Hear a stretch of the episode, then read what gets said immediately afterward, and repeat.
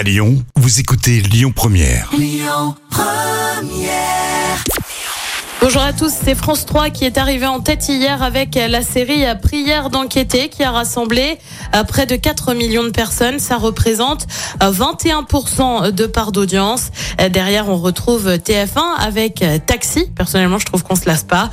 France 2 complète le podium avec euh, affaire conclue avec une émission en région.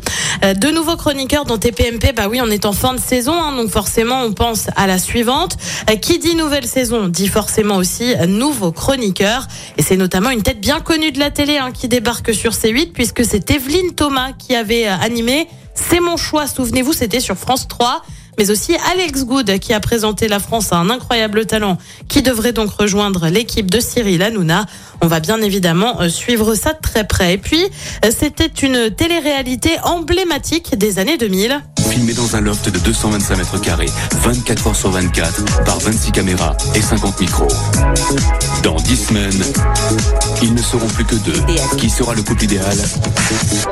C'est vous qui décidez. Alors non, le Loft n'est pas de retour, mais une série sur la création de Loft Story serait en cours de préparation par Amazon Prime. Son nom, Trash, ce qui laisse assez peu de place à l'interprétation. On reviendra sur l'ascenseur émotionnel des candidats pendant et après la télé-réalité.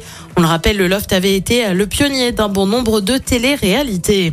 Côté programme, ce soir sur TF1, c'est Grey's Anatomy. Sur France 2, eh ben, bien évidemment, c'est la fête de la musique. Sur France 3, c'est la série Meurtre à Lille. Et puis sur M6, c'est un nouvel épisode, un inédit de Cauchemar en cuisine. C'est à partir de 21h10.